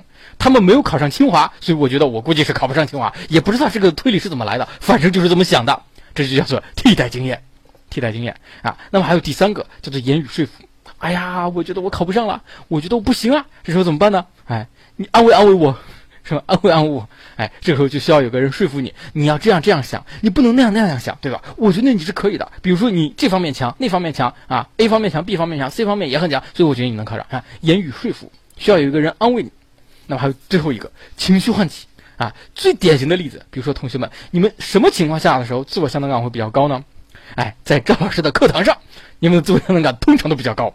为什么呢？因为这时候你们的情绪被赵老师给唤醒了，对吧？你觉得好，我觉得按照赵老师这个方法，我就能考上，对不对？我学的很 happy，是吧？我肾上腺素啊，在充分的这在在在喷发，呃，打鸡血了，就这样的一种感觉，是吧？哎，这个情绪的唤起也能让你们自我效能感得以提升，对不对？哎，但是同学们注意哈。同学们注意，我想说一个事情啊，啊，这个事情可能这个和考这个学习没有太大的关系啊，不是和知识没有太大关系，但是对你们学习有帮助。你们看这四种途径，替代经验是你们把握不了的，对吧？是你们把握不了的。你万一有很好，那要是没有呢？那没有就是没有了。言语说服这个东西也是不稳定的，也是不稳定的。你要是找到一个人能给你言语说服说服，那要是找不来呢，对吧？像活力素，谁来言语说服我？情绪唤起呢，在赵老师的课堂上，我可能会唤起你们的情绪。那下了课之后呢？下了课之后呢？对，言语说服你们，可是可以找各种郭老师啊，这是个好方法，对吧？那情绪唤起完了呢？对吧？你不能天天在我这个亢奋的过程中啊，对吧？那有些人人家心态很平和，但是人自我效能感也很高啊。主要主要在赵老师看来，在我看来，我个人的观点，自我效能感更多的来自于你的个体经验。成功经验，你们想想是不是这样子？如果你过去已经成功的做过无数个事情，你不需要替代经验，不需要言语说服，不需要情绪唤起，你很平和的去面对你将来的人生的时候，将来的挑战的时候，你依然觉得我可以，我能行，I can do it，对不对？这就是个体经验，直接经验。好，现在问题来了，晒太阳猫问的非常好，我没成功过咋办？我没成功过咋办？成功经验它非常重要。但是它也往往是很难改变的。我没有成功过，所以呢，所以我以后做任何事情都有可能不自信，都有可能没有自我效能感，都有可能做不来。怎么办？我们这次之所以要考研，就是要创造一次让我们自己一辈子都骄傲的成功经验。你想想是不是这个样子？过去没成功过，我这次就是为了让我以后在做任何事情的时候，我的自我效能感是很高的。否则我来干嘛？是不是这样的一个道理啊？所以成功经验别人给不了你，给不了你，所以你必须得卯足了劲儿自己创造一次。而一旦你创造完了这一次，哇！我说话的时候都开始有回音了，我去！一旦你创造完了这一次，啊，你这辈子都可以有自我效能感了。你看看划算不划算？对不对啊？所以同学们啊，从现在开始啊，你要知道我没有成功经验。那怎么办呢？我创造这一次。当你们老了的时候，就像昨天这个，昨天那个女神经同学说的时候，我可以给我的这个姑娘，给我的这个儿子啊，可以骄傲的说啊，你老娘当年是怎么怎么样考上人大状元的，是吧？是一辈子都为之骄傲，以后再做任何的事情，他都觉得这小菜一碟，啊，所以我也希望同学们也有这样的一种魄力，好吗？哎，来这么一次啊，就这么一次，否则你这辈子会后悔的。你想一想，啊，那么还有第五个叫做成就目标理论啊，这里面我也。可能还要再讲讲啊，成就目标理论是德韦克和尼克尔等人提出来的啊。那么他把这个 评价成功的标准分成了两个，第一个叫任务标准，第二个叫自我标准，第三个叫他人标准。好，什么是任务标准？什么是任务标准？哎，任务标准就是我成功没成功，在于我这个东西完成没完成，完成了就成功了，这个任务目标完成了就成功了，没完成就没成功。第二个是自我标准，所以自我标准呢，是我自身是否能够得到提高。对，给自己一个交代。我觉得我问心无愧，即使这个任务没完成，我问心无愧，我也认为我成功了，对不对啊？如果说我觉得我本来是可以做到的，但是我因为各种原因我没做，啊，我认为我没有成功，对吧？即使可能在别人看来啊，我已经很成功，我把一个事情做成了，但是我觉得我们完全没有发挥出自己啊，这就是自我标准。还有第三个是他人标准，他人对我们怎么评价？他人觉得我啊，这个人很成功，是个成功人士，我就觉得我很成功。然后他人觉得你什么呀，是吧？你社会底层啊，你觉得你不成功。所以三个标准：任务标准、自我标准和他人标准，这是他的一种分法。啊，那么人类呃人面对能力的时候也有两种观念，一种叫做能力实体观，一种叫做能力增长观。什么是能力实体观呢？就认为能力是稳定的，几乎不变的，啊，就是说我这个人能力高，我就一直能力高；我这个人能力低，我就一直能力低。那能力增长观呢？就是说我认为哈，人的能力是不断发展的，它并不是稳定一成不变的啊。我通过自己的努力可以提升我的能力啊。你们知道赵老师是持能力什么观的吗？赵老师是持能力什么观的？知道吗？你们猜猜，啊，你们觉得什么啊？我告诉你们，赵老师是持能力实体观的，是持能力实体观的。像赵老师这样的天才，我告诉你们，我生来就是这个样子，我不需要努力啊，我就一直是这个样子，所以我是持能力实体观的啊。你们好好努力啊，好好努力。然后第三个啊，第三个成就目标呢，又开始区分目标了。目标分两类啊，一类目标呢叫做掌握目标，一类目标叫做表现目标。什么是掌握目标？掌握目标就是这个东西我掌握了，我完成了啊，它内化为自己的了。我认为哈，我的目标就达到了。那表现目标是什么呢？所以表现目标就是给别人看到啊，我为什么要定这样的一个目标？我希望我我完成别人心目当中一个好学生的一个形象，好孩子的一个形象啊，这就是表现目标。比如说你们小时候这个呃考试。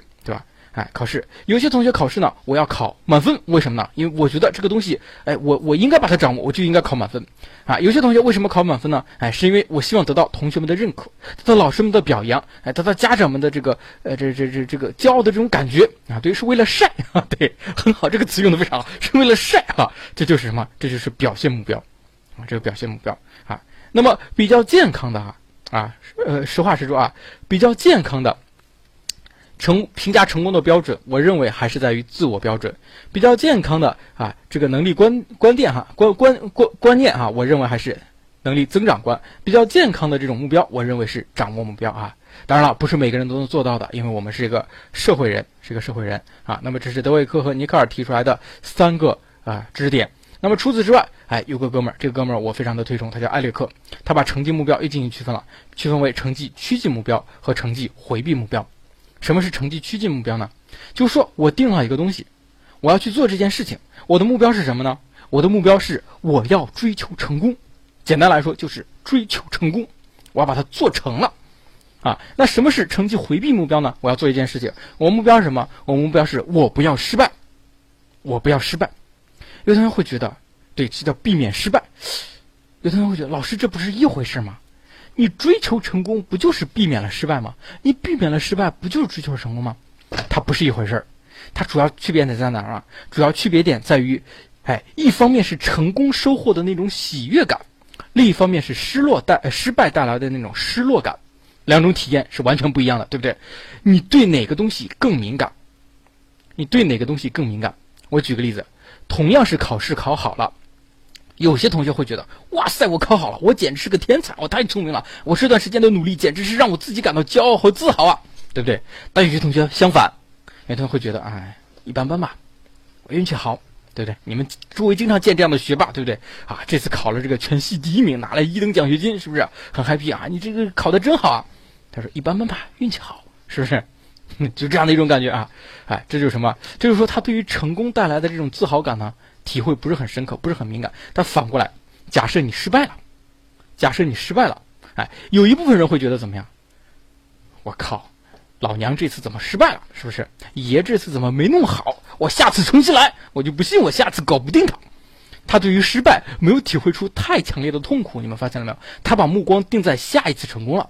但是有些人一旦失败了，那叫一个痛苦啊！那叫一个难受啊！那叫一个煎熬，好像全世界都崩塌了一样，好像所有的人都离他而去了一样，是不是这样的一种感觉？对，想死的感觉，撕心裂肺的感觉。所以每一个人对于成功和失败的体验是不一样的，是不一样的啊。那么如果你是成绩趋近目标，你这个人就更有可能成功，因为你不在乎失败啊，你更在乎成功之后的那种啊自我实现的那种感觉。如果你是成绩回避目标的话啊，你更偏向于这种的话，你在这个。这个追求很多事情的时候，更多的是在强调我千万不要失败，而成功与否对你来说似乎不大重要，你们能理解吗？哎，我再说一遍啊，再引申一点，和我们考研相对，我们考研到底是成绩趋近目标还是成绩回避目标呢？我们可能会说我是成绩趋近目标，但实际上我们每个人都有成绩回避目标的倾向，而且非常的严重。我举个例子，为什么我们在考研的过程中会说，哎呀，我要要考研要学习了，你们为什么天天干扰我？对不对？哎呀，这个这这个学校怎么这么难？怎么出题这么变态？对不对？就是今年分数为什么这么高？啊，他这个分数线怎么就这么定的？等等的，这叫什么？哎，这叫自我设障。我们在做一件事情的时候，经常会不自觉的自我设障。你们知道为什么会自我设障吗？为什么会自我设障？就是说，我们一旦失败了，我们可以把失败归结为一些理由，比如是因为这个学校出题变态，是因为这个学校分数太高了，是因为我在复习的时候总有人干扰我，是因为我是跨专业，是因为我的本科学校差，啊，是因为我的基础不好。你们现在有多少人是这个样子？这叫自我设障。也就是说，你们在做这些事情的时候，其实是为了将来有可能的失败，提前找好借口。这就足以说明你现在是成绩回避目标的，能理解吧？哎，所以你将来能不能考上，和你本科专业是不是跨专业，和你本科院校是不是是一本二本。是吧？和和你这个周围同学关系好不好，和你这个学校出题变态不变态一点关系都没有。你如果将来有一天没考上，只有一种可能，什么可能？你不够努力，懂吧？哎，所以我为什么考不上呢？因为我没努力。所以怎么才能考上呢？就只有努力。一句话，对，就是只有努力啊！你现在是穷啊，还没有野心啊，啊。好了啊，这就是成绩趋近目标和成绩回避目标。我希望我们都能够有成绩趋近目标啊，更多的去享受成功，不要在意那个失败，好吗？啊，那么这个评催课呢，又把这个趋近回避状态引入到了掌握目标，所以区分成了四种，分别是掌握趋近目标、掌握回避目标、成绩趋近目标和成绩回避目标啊。这个比较简单，同学们看一下啊。然后最后一个是。阿布特尔的逆转理论，哈，逆转理论这个相对来说比较简单啊，就是四对相反原状态啊，这四对状态呢不可同时不可同时拥有，不可同时拥有啊，就是要么是目的，要么是超越目的，要么是顺从，要么是逆反，就是每每一对状态只有一种被激活，哎，但是这四对状态呢，它根据自己不同的激活情况，然后就可以绘制出来你相应的一个动机水平了啊。我们了解到这这点就可以了，知道四对儿相反的原状态，每对儿状态呢只有一种能够被激活啊，不同的这个激活程度啊，这个相互综合就构成了你的这个动机情况啊，了解到这里就可以了啊。那么第三个啊，就是我们这章的第三大部分，就是需要啊。那什么是需要呢？哎，这个具体的含义、具体的种类，这个比较简单，我们就不太讲了。需要里面最重要的就是一个理论，马斯洛的需要层次理论。这个理论重要到什么程度呢？重要到每年。啊，无论是统考还是自命题，你就会可以看到不止一所院校会考到马斯洛的需要层次理论。你就每年看历年的这个真题，好多所学校都会把这个理论考一下。如果针对某一个学校来说的话，差不多每隔那么一两年都要拿出来重新考一次。这就说明什么？这就说明这个理论非常重要啊！马斯洛的需要层次理论一共分成七大层次啊，这个同学们啊，不看书看能不能回忆出来？七大层次。五或七都可以啊，我一会儿给大家讲它是怎么怎么一种关系啊。七大层次分别是最基本的叫做生理需要啊，很好，生理需要。其次是安全需要，再往上爱和归属需要，哇，T T F 够啊，好强啊！再往上是尊重需要、认知需要、审美需要，还有最高自我实现的需要啊。那么这个马斯洛呢，把它分成七种需要，一开始是分成了五种需要。啊，一开始是分了五种需要啊，就是说没有认知和审美。后来他把认知和审美加了进来，加了进来啊，就是插在了这个尊重和自我实现的中间。但是后来呢，他又一琢磨，他觉得这个认知和审美其实都可以归为自我实现，就又把它们取了啊，就把它给取下来了。所以你答五种也好，答七种也好，都不为错啊，都不为错。一般情况下，我们普遍说的都是五种的，就是生理、安全、爱和归属、尊重以及自我实现。啊，为什么？因为最终马斯洛确认的是这五种，所以我们就按照这五种记就可以了。啊，那么每种需要由低到高啊，我们要了解它需要之间的关系，层次越低，力量越强。生理需要在一定程度上力量是最强的啊，为什么？因为它层次很低。同学们想想是不是这个样子？比如说你们为什么现在起的这些名字哈哈，都透露了你是一个吃货呢？就是因为它是处于最低层次，因此它的力量也是最强的。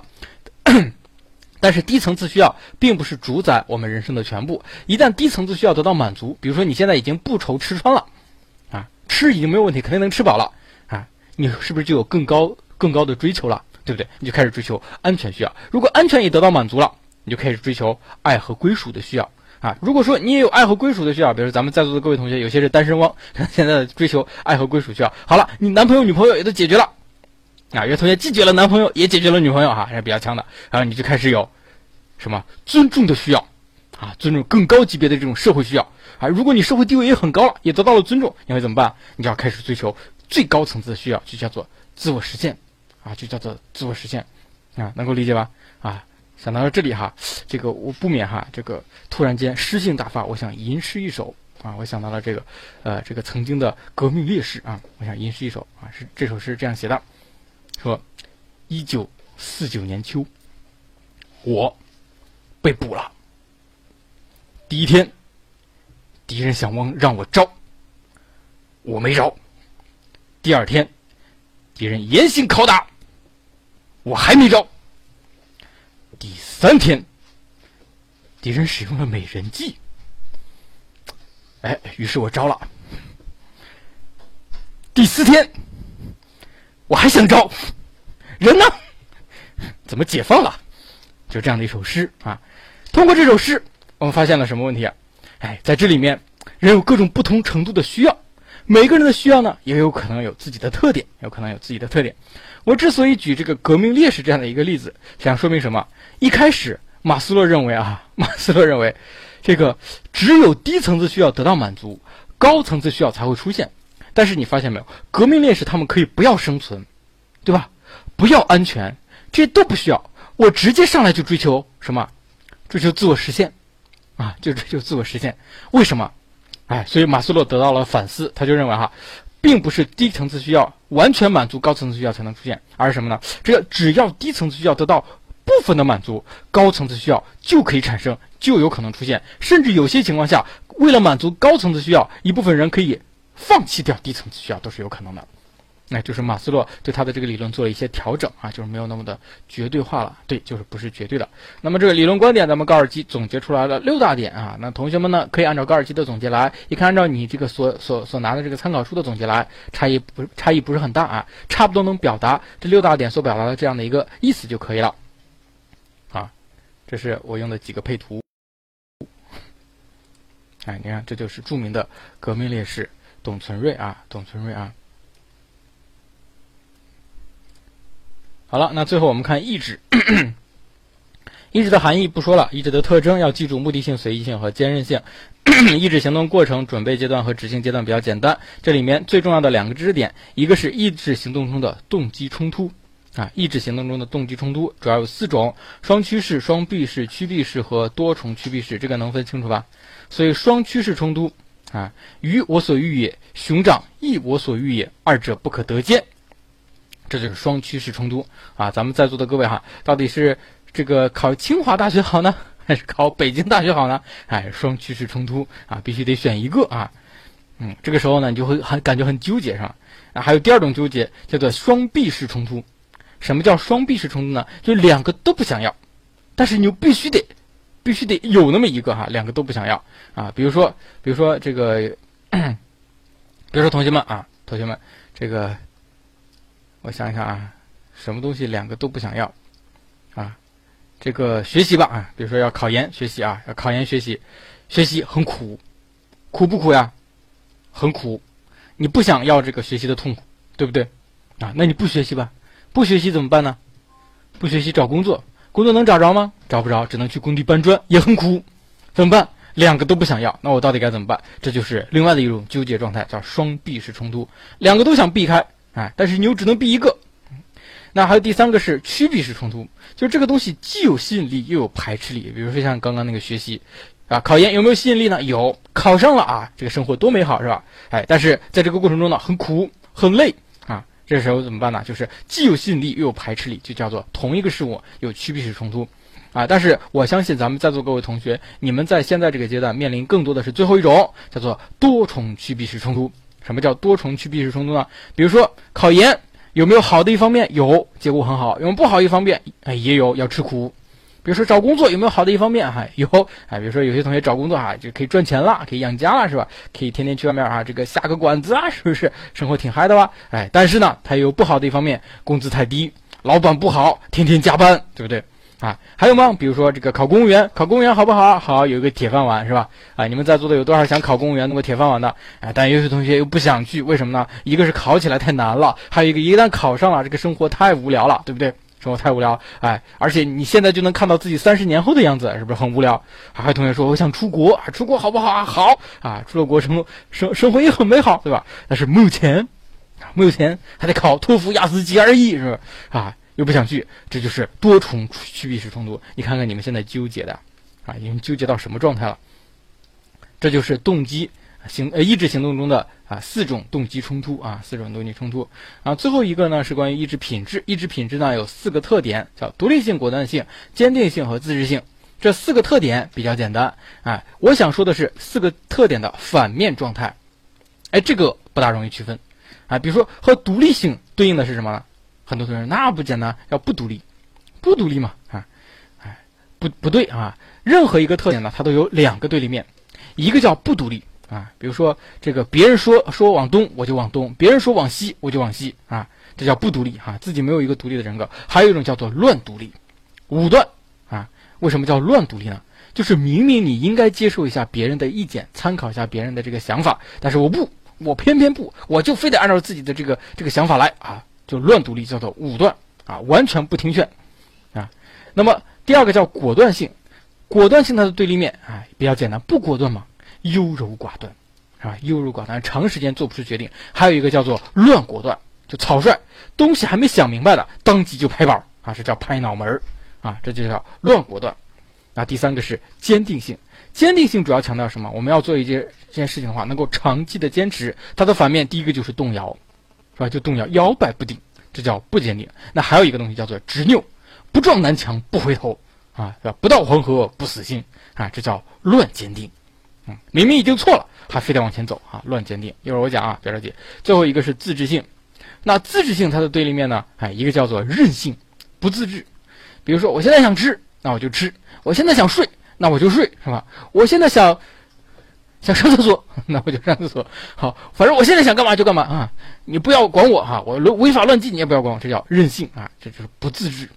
但还有另外一种反了，就是太过于自制，以致自制到委曲求全啊，就是别这个这这个，我要做什么事情不行，我要压抑压抑着，让自己的这个本能完全得不到释放啊，这就是懦弱委曲求全。好了，很多同学表示有两个东西分不清楚啊，比如说武断和草率。分不清楚，甚至包括和那个执拗也分不清楚。你们发现了没有？是不是经常搞不懂啊？哎，好像经常是什么呢？好像一个人他既武断又草率又执拗，基本上形容的是同一个东西。错，它是有一点侧重不同的。它侧重在哪里？第一，武断强调的什么？强调的是不听劝啊。武断强调的是不听劝，就是完全不采纳别人的意见，自己一个人说了算啊。这叫武断啊，这叫武断。它主要强调的是不听劝。那这个草率主要强调的是什么？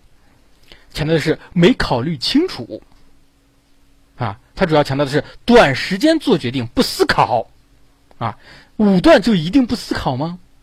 他思考，但他思考时候只想自己的思考，不考虑别人的意见，能明白吗？而草率是根本就不思考，思考的特别少就拍板了，啊，这叫做草率，这叫乱果断。他时间很短，啊，很短去做决策，但这个决策往往是不科学的。那执拗强调的是什么？强调是一条道走到黑，一条道走到黑啊，就是明明是有可能是错的，甚至已经证明是错的，也要钻牛角尖啊，非得坚持下去啊，这叫做执拗。你们可以找到它的一个区分点。有些人或者做一件事事情，他可能既是武断的，又是草率的，又有可能是执拗的啊。比如说他不听别人劝，还没思考就拍板了，然后呢，拍板之后决定之后就一条道走到黑，有没有这种可能呢？也是有这种可能的，所以有可能是一个人，他包含了这所有的缺点，但是他每一个侧重点略有不同，略有不同啊。懦弱的就是另一个啊，这个受暗示，哎，易受暗示是摇摆不定啊。我说东啊，你可能觉得有可能是东；我说西，你也觉得是西。注意，这里面你并不存在这个自己委屈自己的情况而是你没主见，啊，你墙头草没主见。你看啊，这个受暗示性就不独立，是没主见，是你并不是觉得啊，他非得逼着我说东，不是这样，是觉得啊，他说东有道理，那边说西，嗯，也有道理啊，也有道理。而这个懦弱呢，是我让你往东，你就必须得往东，啊，好，我往东啊，这叫委曲求全，这是不一样的，能够理解吗？所以他们的侧重点略有不同啊，好好思考一下啊。好了，那咱们今天的课呢就到这里啊。稍事回顾，我们今天学了哪些内容啊？今天一共学了动机、需要和意志，可以分成三个部分，也可以分成四个部分啊。那么这里面最重要的是什么？最重要的第一是动机的理论。好，我们一块儿来回顾一下动机理论两大块，什么结构？什么结构？两大块，很好。这个桃花它二神，对，四加六，四个早期理论，六个认知理论。好，需要最重要的是什么？是马斯洛的需要层次理论，几个层次？哎，可以说是五个层次啊，也可以说是七个层次啊。我们平时打五个层次就没错了啊。这两个最重要，动机理论与马斯洛的需要层次理论。那么其他的小知识点，比如说耶克斯多德森定律啊，比如说抑制抑制行动当中的动机冲突，这些也重要，但是重要性相对来说低一些。下来之后好好复习。好了。这个感谢喜马拉雅、优酷、爱奇艺、土豆对比邻学堂的大力支持啊！每次都要来一遍，然后呢，请同学们扫扫码啊，扫扫码啊。好了，这个我们今天的这个课呢，先到这里。